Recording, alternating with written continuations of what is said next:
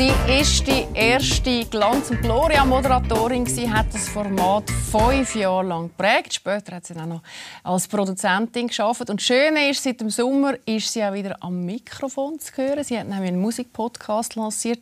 Sie war eh extrem produktiv in den letzten Jahren. Sie hat nämlich sieben Bücher lanciert. Sechs davon sind Kochbücher. Und im einen Buch, Seelendetox, hat sie sich mit der Lebensqualität auseinandergesetzt. Eine Frau, die auch noch zwei Mädchen hat, alles unter einen Hut bringt. Und ich freue mich sehr, dass du heute da bist. Herzlich willkommen, Nadja Zimmermann. Danke für die Einladung. Hoi. Du hast es aufgezählt, äh, extrem viel gelaufen bei dir. Du hast auch extrem viel rausgebracht. Also es ist schnell so sieben Bücher, in, was sind es zehn Jahre, elf? Das erste ist im 12 rausgekommen. Ja, elf also, Jahre. He? Ja, genau. Es klingt jetzt so noch sehr viel, wenn du das so, so auflistest, ja. Ja, extrem produktiv unter, unterwegs gewesen. Was hat dich denn angetrieben die letzten paar Jahre? Ähm, also einerseits musst du natürlich arbeiten, musst Geld verdienen ähm, und ich habe mich einfach selbstständig machen. Und ja, und wenn du selbstständig bist, hast du irgendwo auch ein Druck. Und du musst irgendwie einfach schauen, dass, äh, dass, dass in Bewegung bleibst halt auch. Aber auch, ich habe natürlich auch immer Freude gehabt, also wenn wir jetzt zum Beispiel auf Bücher gehen, es ist immer äh, eine grosse Freude natürlich, wenn, wenn wieder etwas in der Hand hast, wo, wo du geschaffen hast, wo du kreiert hast, wo du wirklich kannst und sagen, durchblättern, und so haptisch siehst, oder? Ja, du kannst genau. schauen, ein Produkt vor dir hast. Ja. War denn damals eigentlich der Grund, gewesen, dass du dich von der Kamera verabschiedet hast? Weil von dort her kennen dich natürlich auch noch sehr viel. Ähm, ich habe die Sendung fünf Jahre lang gemacht, ähm, äh, G&G, und es ist für mich einfach ist, ist gut so. Also es ist so der Moment, wo ich gefunden habe, es ist gut, ich möchte jetzt irgendwie etwas anderes machen. Mhm. Aber das habe ich beruflich sowieso auch immer wieder, dass ich so ein den Drang habe, immer wieder mal etwas Neues zu machen, weil ich einfach sehr viel Interesse habe, sehr viel noch möchte sehen und erleben und ähm, für mich ist dort einfach so ein das Gefühl da gewesen, dass, dass es zu einem Ende kommt. Mhm. Hat das auch mit dem Mami-Sein das erste Mal zu tun gehabt? Nein, gar nicht. Gar nicht? Das ist sogar eigentlich... Noch gäbig von der Arbeitszeit her war es super, gewesen, mega gäbig, wirklich. Also ich habe mir das Leben nachher eigentlich schwerer gemacht. Aber es ist... Ähm, ich war dort sehr gut aufgehoben als, als Mami und, ähm, und das ist nicht der Grund gewesen. aber was natürlich schon auch immer ein bisschen mitgespielt hat ist dass ich immer mit sehr viel Nervosität zu kämpfen hatte und, ähm, das ja. gibt man dir ja gar nicht. Ja, ich weiß auch nicht. Irgendwie habe ich es dann halt äh, so ein bisschen ähm, überspielt, halt irgendwie auch. Aber es ist schon auch immer ein bisschen anstrengend gewesen. Also der, ja, das, äh, das, das Brodeln, so, das, das macht natürlich, das raubt auch sehr viel Energie. Und ja, und das hat natürlich auch noch der Tommy gespielt. Mhm. Das hast du also jedes Mal gehabt? Jedes Mal. Ich habe immer gedacht, es hört dann vielleicht irgendwann ja, mal ja. ja, mit der Erfahrung, wieder mit Meilen abspulen ja. und so. Oder auch die Moderationen, weißt, von so, äh, so, so die Anlässe und die Events und so weiter. Und wenn du noch Leute vor dran hast und so. Und ich bin jedes Mal wirklich einfach so, tack ich habe dann auch alle zu zwei, drei Wochen vorher alle mega genervt, weil ich die ganze Zeit umgetigert bin mit meinen Kärtchen. Also es ist, äh, ja, das, ich weiß auch nicht, von dem fast eine Erleichterung gewesen, zumindest den Anspannungsgrad nicht mehr müssen zu Ja, weil eben, das ist, obwohl eben, es ist halt, die Studiosituation ist anders, du siehst die Leute nicht gerade und, und man kennt ja natürlich das Umfeld und alles, aber ich bin trotzdem einfach jeden Tag, es hat dann schon ein bisschen abgenommen, aber es ist gleich einfach, ja, aber das ist sicher nicht der Hauptgrund gewesen, aber es hat sicher auch noch so ein bisschen mitgemischt. Mhm. Ich komme, wir schauen mal schnell in die Zeit rein. Unglaublich, was, äh, oder wie man dich damals wahrgenommen hat. Du hast das Format geprägt. Hallo und ganz herzlich willkommen zum allerersten Glanz und Gloria. Nee, Schweizer Fernsehen! Wenn ich erstmal warm bin äh, in der Show, dann haben die alle Gänsehaut. Und ich habe es viel vom Spiegel ausprobiert und äh, da waren die Reaktionen immer großartig. Guten Abend miteinander. Für mich heißt es heute zum letzten Mal herzlich willkommen bei Glanz und Gloria.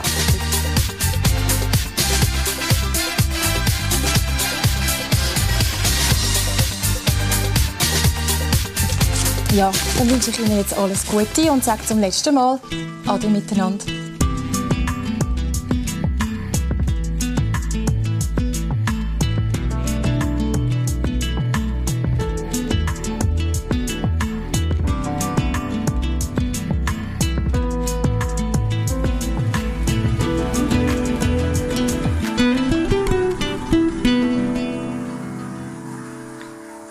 Bekannt musikalisch vegetarisch. Hinten noch die neue Welt nach der äh, alten Welt. Nach dem Fernsehen ist das Kochen gekommen. Ist das eigentlich schon immer eine Leidenschaft von dir? Nein. Nein! aber du, bist, du hast ja eine italienische Mami gehabt. Ist das nicht irgendwie so? Ich stelle mir immer so vor, wenn man eine italienische Mami hat, dann isst man miteinander, man kocht miteinander. Kochen hat per se einen höheren Stellenwert. Nein, eben extrem nicht, weil ähm, meine Mutter ist mit neun in die Schweiz gekommen und hat so eine Mutter gehabt, wie du jetzt beschreibst, wo wahnsinnig intensiv, permanent immer am Morgen um 6 Uhr aufgestanden ist, einen Sugo gekocht hat, Pasta aufgehängt hat, irgendwie mit so Schnüren in der Küche und ähm, oft ist es ja so, dass man dann so einen Gegentrend entwickelt. Und sie hat das gemacht, wie sie ist dann da gewesen, und hat gefunden, hey, du hast ja Herdöpfelstock aus der Packung, mega cool. Da hast du Polenta, die schon fertig gewürzt ist, wo nur noch mit Wasser schnell zwei Minuten köcheln. Ähm, sie ist dann eher tendenziell die Schiene gefahren mhm. und hat auch gefunden, hey, aber ich verbringe sicher nicht die ganze Zeit äh, in der Küche. Und ich habe das aber vielleicht noch ein bisschen drinnen jetzt ähm, von der Nonna, wo, wo eben, also eben schon morgen, sie hat eigentlich immer gekocht und sie hat einen riesigen Garten gehabt, ist wirklich so Selbstversorgerin gewesen. es ist dort alles gewachsen und ich bin sehr viel äh, bei ihr gewesen, auch als Kind und habe ähm, das auch so ein bisschen miterlebt. Und, aber eben, als ich dann äh, schlussendlich die habe ich das nicht so mitbekommen jetzt in, meinem, in meiner Herkunftsfamilie. Wir haben auch nicht zusammen gekocht und so konnte ich auch nicht können kochen, als ich ausgezogen bin. Ich habe keine Ahnung, wie ich überlebt habe. Ähm, Aha, das bis zum ja, von irgendwie und bis zum äh, bis, bis ich Kind bekommen habe. Erst dann habe ich mich wirklich mit äh, mit Kochen und und, und echte Lebensmittel auseinandersetzen. Ich habe mit 20 so eine kurze Phase gehabt, wo ich gefunden habe, ich muss jetzt auch Pasta selber machen und so. Aber das ist dann relativ schnell wieder vorbei. So streng war wahrscheinlich in dieser Phase. Ja, dachte ich, um so. Und dann habe ich wieder auf der anderen Schiene weitergemacht. Es ist sehr spät gekommen, wirklich erst mit dem Kind, dafür dann mit ganzer Wucht. Ja, und hast angefangen zu kochen und hast gemerkt, hey, das, das tut mich total entflammen. Ja, ich esse halt wirklich einfach auch sehr gerne gut und habe... Ähm, ja, und kochen muss ja dann, also ich habe jetzt bewiesen, es geht auch anders, man muss nicht. es geht. ja, es aber, geht auch anders, ja. aber ähm, jetzt heute ähm, bin ich extrem froh, ist es ein Teil von meinem Beruf, weil ich muss ja sowieso kochen, ich möchte, dass sich meine Kinder gesund ernähren und, äh, und darum finde ich das eigentlich noch gut, kann ich das so ein verbinden. Nicht so, dass sie es jetzt mega würden schätzen, dass es ständig auch neue Sachen gibt, wo ich experimentiere, aber ähm, für mich einfach, ich weiß, ich kann ja immer saubere, so Clean Food oder so saubere Lebensmittel, es ist ähm, selber kochen alles, äh, da bin ich froh. Da sieht man dich übrigens auch genau. mit, mit den Mädels. Hast denn du mit den Mädchen dann auch gekocht, also dass du sie mitmachen lassen hast? Oder sie probieren es dann... Du, ich, hätte, ich hätte sie auch mitmachen lassen, aber das ist wahrscheinlich eben das mit dem Gegentrend. Also sie sind jetzt, sind jetzt Also sie haben Kein Clean Food nicht wirklich so das Interesse gehabt, um vielleicht mal schnell mitzuschauen, aber dann relativ schnell, dann ist gut oder so. Oder ich rüste mal schnell ein Rüebli und habe es gesehen. Mhm. Ähm, ja. Aber essen tun sie es nachher sehr gerne? Essen in der Regel, ja. Mhm. Sie haben natürlich nicht alles gern. Es ist auch vieles eben vielleicht gesund. Oder ich tue auch sehr gemüsereich äh, kochen und, und dann geht es zum, zum Topinambur zum Beispiel. Ist so, äh, was ist das? Also eben, es, ist, äh, es stößt nicht immer auf Gegenliebe, aber ich bleibe dran. Eins von deinen sieben Büchern ist kein Kochbuch. Das ist, heisst Seelendetox. Ähm, ich war total überrascht, als ich das gelesen habe. Mir ist das ein bisschen vorbei. Aber da hast du uns einen Lebensratgeber geschenkt zum Thema Glaubenssätze, äh, Lebensqualität. Wie ist es dazu gekommen, dass du nach dem Kochen gefunden hast, du willst dich nebst dem Körper auch noch ein bisschen um die Seele kümmern? Ich habe eine Ausbildung gemacht, eine Coaching-Ausbildung. Ähm, und der Zeit, in den paar Jahren, wo ich die Ausbildung gemacht habe, habe ich, äh, ähm, bin ich, habe ich mich angefreundet mit einer Dozentin äh, von dieser Ausbildung und wir haben dann zusammen das Buch geschrieben. Allein hätte ich es nicht gemacht. Mhm. Sie hat ähm, sehr viel Erfahrung, also über 20 Jahre Erfahrung in diesem Bereich und, und so haben wir uns zusammengetan und dann die, die sieben Schritte zu einer besseren Lebensqualität so zusammen entwickelt. Mhm. Wo wir gefunden haben, das könnte so helfen. Wenn man wirklich, es ist halt immer so, man hat irgendwie das Gefühl, ich bin jetzt da und möchte dort hin und bekomme ich dort hin und wir haben es dann so ein bisschen versucht, runterzubrechen. Oder dass man so ein bisschen, okay, jetzt machst du zuerst mal das und dann das und dann das. Und was bist du gestoßen? Weil ein Thema ist Glaubenssätze. Und wir sind glaube beide in einem Alter, wo man sich irgendwann mit ihnen dürfen mhm. beschäftigen wenn man nicht immer im Seich sein äh, Was hast du für dich entdeckt über, die, über das Thema Glaubenssätze und die Coaching-Ausbildung? Ähm, ein Glaubenssatz, der mich äh, immer begleitet hat, bis heute, er ist manchmal, also ich kann natürlich können, äh, fest abschwächen, aber wo immer groß war, ist so ein das Gefühl, dass man nicht, nicht gut genug ist. Mhm. Ich lange nicht. Ich lange nicht, genau. Und, ähm, und das, oder dass ich einfach kann sein, dass ich nichts muss. Also zum Beispiel, ich habe einen, einen positiven Glaubenssatz mal entwickelt, auch während der Ausbildung. Und der hat gelautet, ich kann einfach sein, aber auch ich kann einfach sein.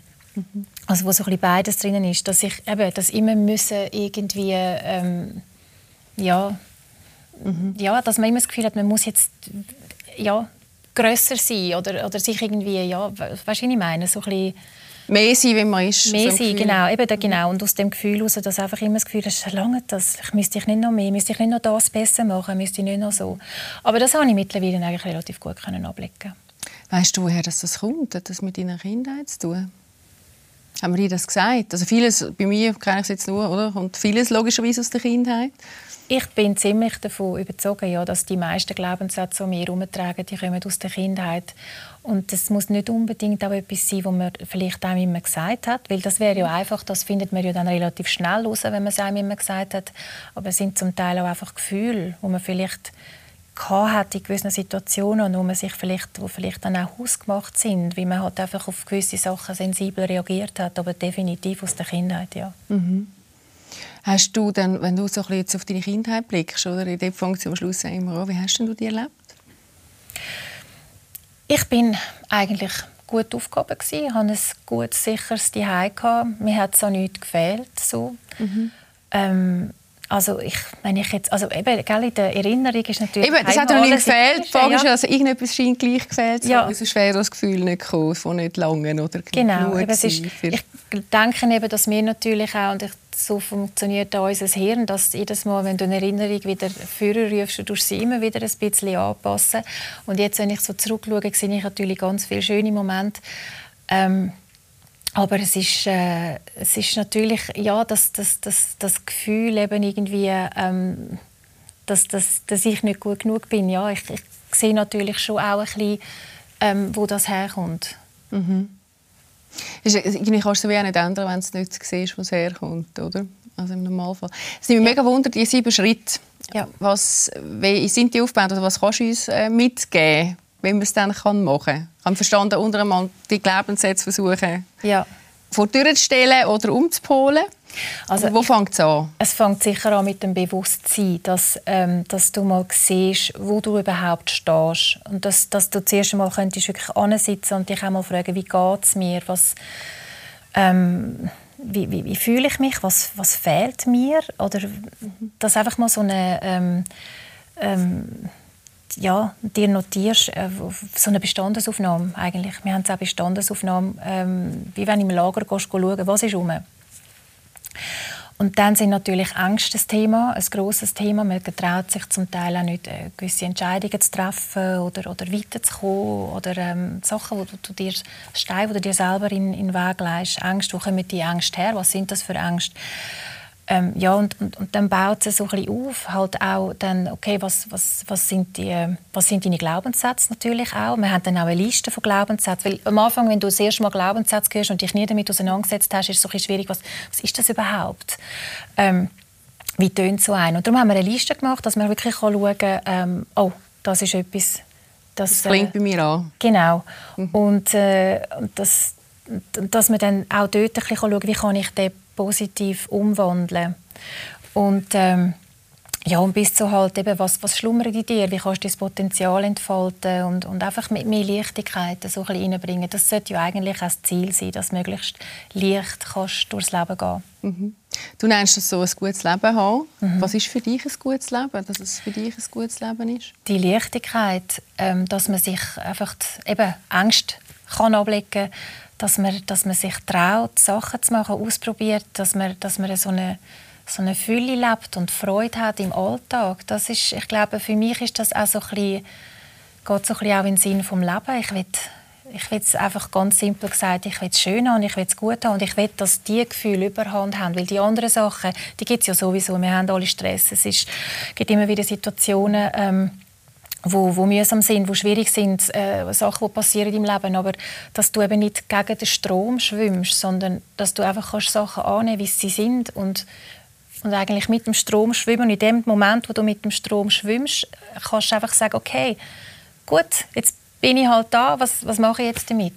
Mhm. Das meine ich eben mit dieser, mit dieser Leichtigkeit. Was heisst das ganz konkret für deinen Alltag, in der Familie, mit den Mädels? Das heißt, dass, ähm, dass ich natürlich auch im Alltag mich nicht, nicht aufregen oder nicht so fest aufregen über Kleinigkeiten. Meine Kinder sind Teenager, das sind ähm, zum Teil... 11 und 16, also werden jetzt 12 und 17 dann? Genau. Also und das sind... Nahrhaften Alter. ja, genau. Und das sind natürlich andere Themen, als es früher waren. Und ich finde es heute ähm, anspruchsvoller als äh, Mutter, als es war, als sie klein waren. Das hätte ich dann, als sie klein waren, natürlich nicht gesagt. Ich dachte, nein, aber wenn, sobald der Nuki nicht mehr ist und die Willen nicht mehr sind, dann wird alles einfach. Ist eben nicht, weil es, ist, ähm, es wird emotional anspruchsvoller. Und, und das ist natürlich eben auch so ein bisschen das, äh, das können loslassen. Eben, es ist, wie es ist. Und, und die Kinder sind ticken anders. Sie müssen nicht sie müssen nicht so funktionieren wie ich. Oder dass ich, dass ich mich dort ein bisschen lösen kann. Das sind auch so Sachen, die ich so in den Alltag kann, äh, übernehmen kann. Mhm. Also konkret, ich kann irgendwie emotional hypen lassen über irgendwelche Situationen? Ja, einfach, also grundsätzlich ganz konkret einfach ruhig bleiben. Schnaufen. Schnaufen! Das ist eh ein guter Tipp, oder? Das mit dem. Schnaufen ist immer gut, genau. Weil eben, es ist ja schon ein Alter, wo sie ja gerade Mädchen auch sehr können, können Gas geben Und man dann irgendwie muss schauen, oder, wie kann ich draußen bleiben. Ja, man hat das selber ja erlebt. Und ich habe es eben noch, noch relativ lebhaft in Erinnerung, wie ich als Teenager war und wie ich die Kämpfe, die inneren Kämpfe, die ich hatte. Und äh, wie, wie man die Welt sieht was waren damals deine Kämpfe in diesem Alter? Ja, es ist, also ich habe mich natürlich auch total unverstanden gefühlt von meinen Eltern. Und meine, meine Eltern sind unglaublich uncool gewesen. und was sie, was sie, was sie angelegt haben, was sie gelost haben, was sie einfach alles und sie haben mich natürlich überhaupt nicht verstanden, weil sie sind in einer völlig anderen Welt sind. Da habe ich mich natürlich dann total allein gefühlt in meiner kleinen Welt mit meinem dunklen Herz und ähm, ja, das, das, das einfach so die, die, die Kämpfe, die, die du hast, wenn du dich so versuchst zu finden und ja, so das. Und ich glaube auch, dass äh, meine Töchter ähm, sich sicher auch unverstanden fühlen von mir. Und auch wenn ich immer denke, dann, ich will dann so mega easy, so easy nimmst du es dann eben auch nicht, weil einfach, du hast auch so deine Wertvorstellungen und so. Aber dort versuche ich jetzt wirklich auch ähm, einen, einen Schritt zurück zu machen und einfach, okay, es wird ja wahrscheinlich nichts Schlimmes passieren. Einfach machen lassen, sein lassen, wie sie will. Vieles lernen sie selber. Mhm. Das war bei auch so. Genau, du sagst es, aber dann musst du dich wieder zurücknehmen und nicht noch hundertmal. Und dass ich es nicht noch hundertmal sage, das habe ich auch müssen lernen. Kommt nicht gut Schnaufen. Schnaufen, das ist wieder beim Schnaufen. nicht sagen. Kennen wir alle. Äh, du hast ja eigentlich gar nie ein Kind wählen. Hast du mal in einem Interview gesagt? Ja, gell, das habe ich natürlich gesagt, als ich sehr, sehr jung war. Mhm. Weil heute kann ich mir das Leben ohne Kind überhaupt nicht vorstellen. Und ich würde denken, hä? Wirklich ohne, weißt, hm? Aber ähm, ja, ich habe äh, das, ich habe so den Wunsch, als ich einfach Kind war oder Teenager oder so. Gibt ja heute schon Kinder und Teenager, die sagen, ich kann irgendwann eine Meine Tochter sagt das schon mit 9. Genau, habe ich nicht gehabt. Und, ähm, und dann bin ich irgendwann 20 geworden und Anfang 20 und, und es ist einfach äh, und dann hat es schon Leute gegeben im Umfeld, die Kinder hatten und ich dachte, krass. Also ich habe sogar, als ich 30 war und ja mein erstes Kind bekommen habe, habe ich mich ja immer noch so unglaublich jung gefühlt, dass ich schon gefunden habe, krass, ich habe ein Kind. Mit 30? Ja, und ich weiß, ich bin dann so am ich bin mal irgendwie so an einem Schaufenster vorbeigelaufen, wo so unser Spiegelbild drin war und ich zum Kind und ich habe so übergeschaut und dachte, wow, ich habe ein Kind. Also ich habe das schon mit 30, habe ich, als wäre ich dort irgendwie 17 oder so. Ungefähr so habe ich es dort empfunden. Aber äh, vielleicht bin ich dort einfach eine Sportsünderin oder so.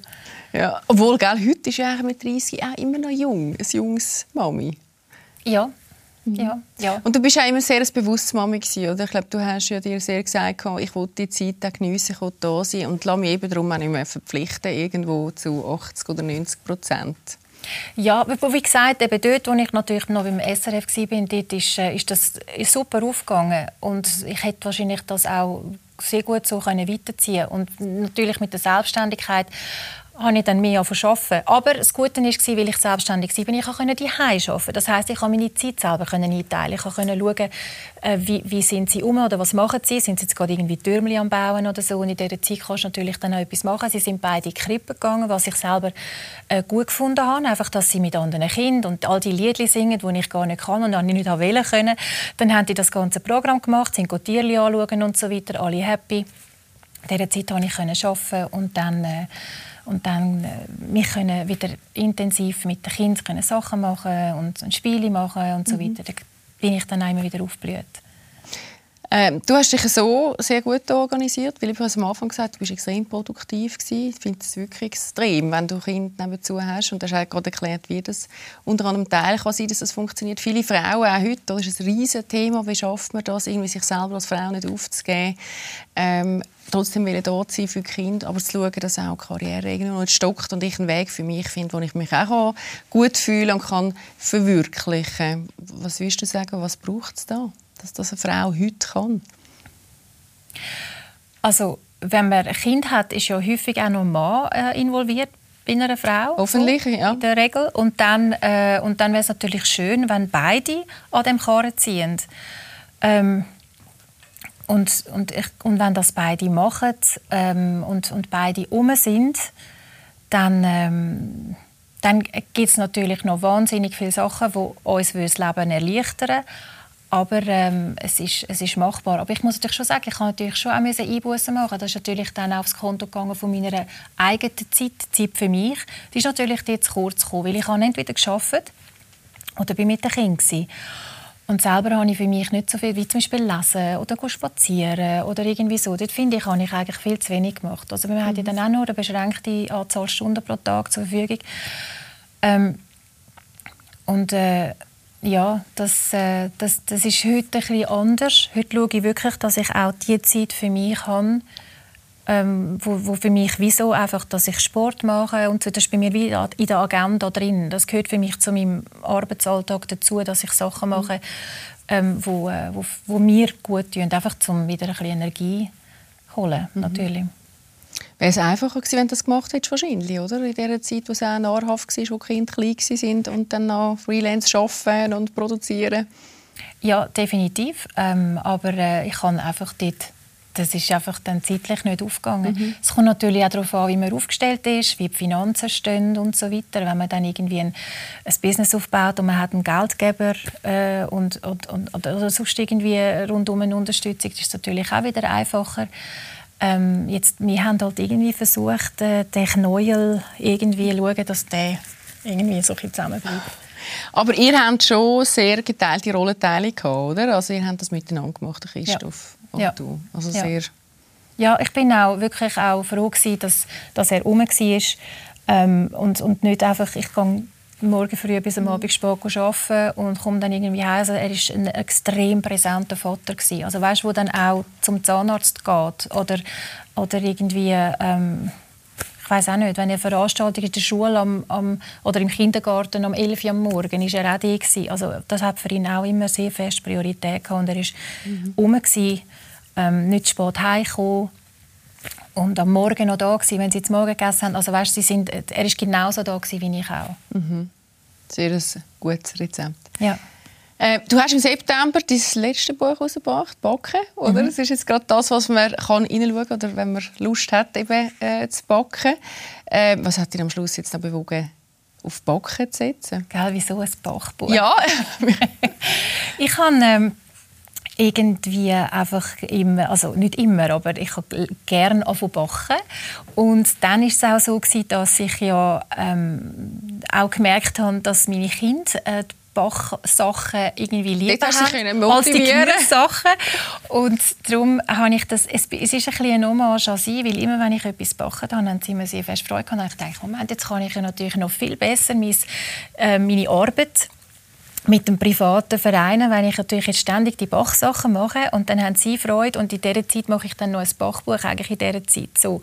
Also ich kann das eigentlich so ein bisschen gut können verbinden und ich finde aber auch die ganze Produktion, habe ich dann gemerkt, ist ähm, viel angenehmer, weil Bachsachen sind viel einfacher zum Shooten, weil das andere Zeug musst dann noch, weißt, muss möglichst heiß und es muss frisch sein und am besten noch dampfen und dann bist du immer in riesen Stress beim Fotografieren und bei den Bachsachen da kannst du auch am Vorabend etwas vorbachen und am nächsten Tag tust du noch, äh, noch irgendwie dekorieren und dann kannst du gerade mal so drei Sachen shooten oder so. Also ein Bachbuch habe ich gefunden, produktionstechnisch ist äh, sehr Am effizientesten. Ja, genau.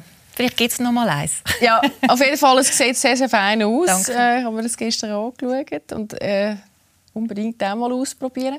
Hey, danke vielmals, dass du da bist, Nadja. Ich nehme an, es kommen noch ein paar Bücher, außer du fängst an coachen, oder? Das ist auch noch ein Thema, das immer rumsteht. Das ist noch ganz fest im Hinterkopf, aber ich bin jetzt mehr so Informationen sammeln, immer wieder Weiterbildungen und Sachen und irgendwann habe ich den Sack voll und dann mal schauen.